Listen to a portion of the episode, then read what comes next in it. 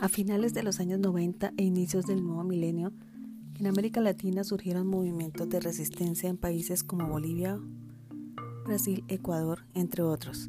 Estos movimientos sociales han sido denominados como antineoliberalistas o seguidores de la resistencia a la forma de dominación capitalista, teniendo en cuenta lo dicho el surgimiento de estos nuevos actores que se resistieron a las argucias del neoliberalismo abarcó muchos más segmentos sociales que el anterior movimiento obrero.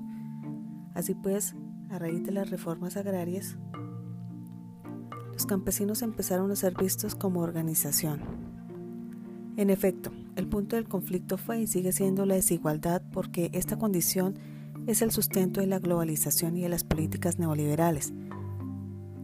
Por ejemplo, a lo largo de las últimas tres décadas las condiciones laborales se han vuelto más precarias, es decir, que las garantías en los empleos se fueron reduciendo cada vez más por lo que las jornadas laborales dejaron de estar en relación directa con el salario. De este modo, también desaparecieron beneficios como el pago por horarios extra y el pago por trabajo en días festivos. Las consecuencias de estas medidas neoliberales en el ámbito laboral se reflejaron en la reducción de la capacidad adquisitiva de las familias, por lo cual una familia de estrato bajo tuvo que dejar de soñar con una casa propia y mucho menos con enviar a sus hijos a la universidad ya que la privatización de la educación superior comenzó a configurarla como un lujo. Estas maniobras político-económicas de los gobiernos lograron acentuar la brecha entre las clases sociales, porque con menos estudios, los jóvenes y familias de dichas clases tienen menos posibilidad de acceder a un empleo y con ello se pierden las perspectivas de mejorar su calidad de vida. Es más, los tratamientos médicos especializados están muy lejos de ser alcanzados por aquella población que sobrevive de un ingreso diario, a menudo informal, o incluso están lejos de los trabajadores asalariados, quienes luego de proveerse alimentación, transporte y cada vez más impuestos, tienen que dejar a un segundo plano la salud y la educación. Ahora, resulta fácil comprender que el neoliberalismo fue impuesto para asegurar el bienestar de las clases altas, pues el trabajo de las clases de base es lo que la sostiene con ese panorama y después de 60 años de guerra y de 20 años de excesos tributarios, entre otras opresiones sociales, la resistencia por parte de estas clases agobiadas estalló en Colombia como lo hace naturalmente una olla cuya presión aumenta. Por tal motivo quiero hacer unas observaciones personales de la situación de mi país en el gobierno de Iván Duque. Como ya sabemos, las políticas neoliberales están diseñadas para asegurar el bienestar de las clases altas, de las grandes empresas como las del sector financiero, los privilegios que el gobierno sigue otorgando en muchos casos responden a la devolución de favores a benefactores de campañas políticas. Es así como en la crisis generada por pandemia, el gobierno colombiano gastó en manos llenas y se aseguró de que los sectores mencionados mantuvieran su estabilidad. Estas decisiones aumentaron de forma escandalosa el hueco en los recursos públicos, lo cual en este modelo neoliberal obliga a la base de la pirámide social, o sea, la clase media baja, asumir este déficit mediante la gastada argucia del tributo. El resultado de la historia, histórica maniobra gubernamental era predecible en este punto de crisis. Aunque los detonantes fueron la reforma fiscal y la reforma a la salud, ya aspectos como la corrupción, la injusticia, la desconfianza en la clase política, la violencia continua, el asesinato de líderes sociales y ambientales, los falsos positivos y luego el descaro de la provisión y suministro de vacunas para atender la pandemia no se pudieran ocultar más. Ya no había de dónde más sostener el nivel de gasto que se estaba dando en el gobierno justo en momentos de crisis.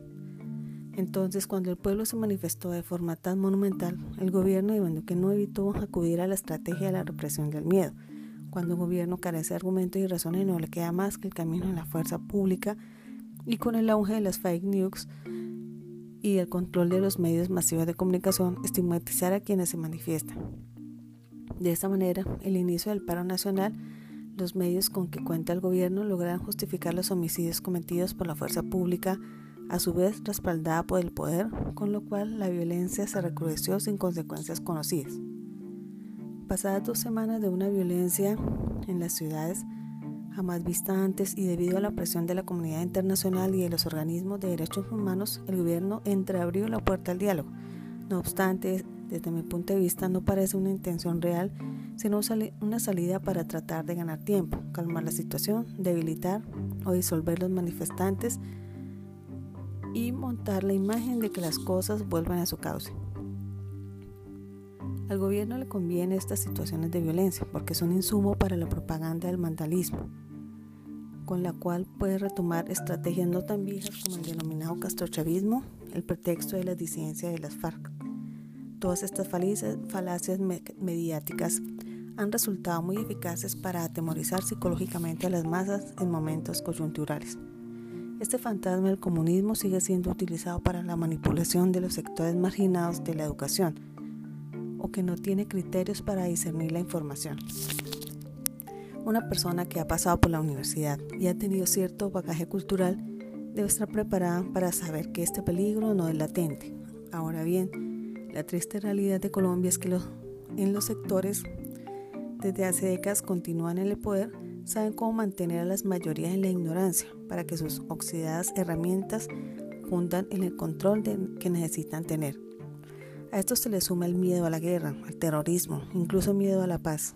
Como no existe gobernabilidad en el país, el gobierno intentó dilatar las tensiones con estrategias como un partido de fútbol de la Copa América a fin de diluir el discurso de las protestas. Estas actuaciones contradicen el sentido común desde el cual se comprende que una respuesta honesta a la protesta social debe garantizar el retorno de la democracia y el cumplimiento cabal de los derechos humanos para los colombianos como mínimos sociales. En este punto, muchos docentes nos preguntamos, ¿dónde ha quedado la educación en Colombia bajo la influencia de las políticas neoliberales? Para responder esto se debe citar la constante pugna el gobierno colombiano se está unido con la Federación Colombiana de Educadores FECODE. Por su parte, el poder sigue orientando sus esfuerzos hacia la privatización de la educación, a fin de que se acerque cada vez más a un modelo de negocio. Y FECODE propendiendo por políticas de Estado que garanticen la educación gratuita y de calidad, así como la dignificación de la profesión docente. Esta lucha tiene una relación directa con el crecimiento de las brechas sociales, causadas por las políticas neoliberales, las cuales extienden sus consecuencias hasta el sector educativo, porque busca mantener la violencia estructural al reducir la asignación de recursos para la educación y en contraste, desplazando los recursos a gastos militares, entre otros. Recordemos que el gobierno de César Gaviria respaldó la apertura económica y con ello impulsó el libre mercado. En consecuencia, esta decisión dio mayor fuerza al fenómeno de la privatización. Por ello, cuando el mercado se convirtió en el centro de estas políticas, las decisiones en el sector educativo se fueron volcando hacia una calidad deficiente en el sector público. Para entender mejor este proceso, tengamos presente que las políticas educativas cubren lo relacionado con la calidad, la cobertura y la gestión educativa. En relación a la calidad, al no tener inversión, la educación pública queda desprovista de herramientas e insumos básicos para adelantar y mejorar el aprendizaje de sus estudiantes. En contraste con esta debilidad, cuando el sector privado considera la educación como un negocio, compite mediante modas y tendencias con el público. Por ejemplo, la promoción que hacen los colegios de su servicio aclama el trabajo por proyectos o la certificación ISO 9001. Su objetivo inmediato es captar clientes y para conservarlos mantener su estatus mediante aspectos como los resultados en las pruebas estandarizadas nacionales e internacionales. Es necesario que en Colombia se aumente el presupuesto educativo para equipar las escuelas, tanto con recursos físicos como tecnológicos, que garantice su formación científica, tecnológica y en humanidades todo ello unido a una capacitación constante de profesores y puede ser esto un paso importante para la calidad real de la educación. Los estudiantes de colegios oficiales son los que han sufrido más de cerca las consecuencias de la pandemia, ya que al no tener recursos tecnológicos en casa ni cobertura en redes, están a la merced de lo poco que puedan captar de las pequeñas comunicaciones que tienen con los profesores. A esto se le suma que por lo general en casa los papás no cuentan con la formación suficiente para apoyar a sus hijos en ciencia y tecnología. Pero ¿qué pasa cuando las protestas en las protestas se pide educación de calidad? Los actores políticos minimizan el problema, asumiendo que los marchantes quieren todo regalado y son tildados de vagos. De esta manera se estigmatiza una vez más la protesta y se aumenta el resentimiento social configurándose todo esto como un ciclo. En definitiva, la educación se ha valorado como un privilegio, regido por los poderes económicos y políticos. El conflicto siempre está latente, alimentado por los medios de comunicación, como aquel del periodista Erwin Hoyos cuando acusó a la Federación Colombiana de Educadores de tener vínculos con las FARC y de apoyar el reclutamiento forzado de menores. Fuente Cable Noticias del 2020. Al respecto, Nelson Alarcón, presidente de FECODE, denunció además calumnias, atentados contra docentes y constantes ataques mediáticos. Así pues, un país en donde la desinformación es tan influyente en la opinión pública es un escenario que pide grandes transformaciones epistemológicas. Para lograrlo se requiere de una gran inversión de recursos del Estado en la educación pública, en un país donde los docentes la deben defender. Finalmente, es así como en estos ires y venires de las políticas educativas se extravió el centro mismo de la educación, que son las personas, quienes ocupan el último lugar en la prioridad del pensamiento neoliberal.